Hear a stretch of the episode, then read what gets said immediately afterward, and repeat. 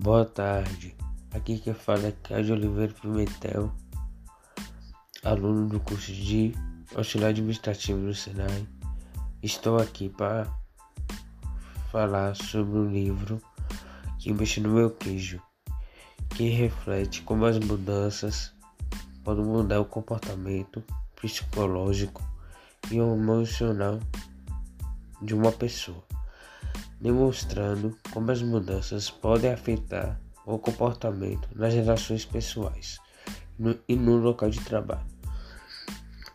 As mudanças podem fazer com que as pessoas evoluam em todos os sentidos, tanto familiares como trabalhistas. Essa mudança pode atrapalhar os objetivos de vida que a pessoa tem.